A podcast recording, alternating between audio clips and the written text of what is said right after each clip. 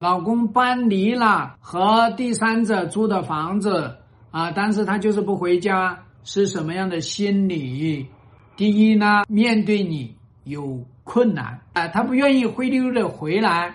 啊，他自己呢还是一个有血性的人，还是一个好面子的人。那第二呢，他在外面呢，叫做呢得到人家那么好的帮忙，那得到那么好的关注，现在啊搬出来呃分手了，现在很痛苦啊，不想去面对这个老婆，不想面对孩子。现在还是自己一个人在外面自由一点。第三个呢是说，我呢对于我们的这个婚姻呢，我不看好。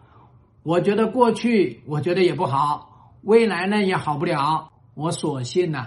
干脆了掉。那第四个呢是这个男人呢啊想要去舔一舔伤口，不愿意让老婆看到自己。这个悲催的一面，第五个呢，就是他留有一个回旋的余地，等于呢是跟第三者还连有一个余地。所以大家要知道呢，一个男人他啊没有搬回家，说明呢他对家里面还是有抵触情绪，还是啊呃自己内心没有办法啊面对，他对这个家呢有所啊保留。他可能也有焦虑，那么我们面对这样的一个情况下面呢，我们要去跟这个老公，哎，老公，你现在处在这个失恋的状态，所以呢，你呢，啊，在外面住一下呢，啊，也可以让自己这个心里面呢调整调整。那么你住在外面呢，我们呢也啊一个星期啊，或者说我们每天呢，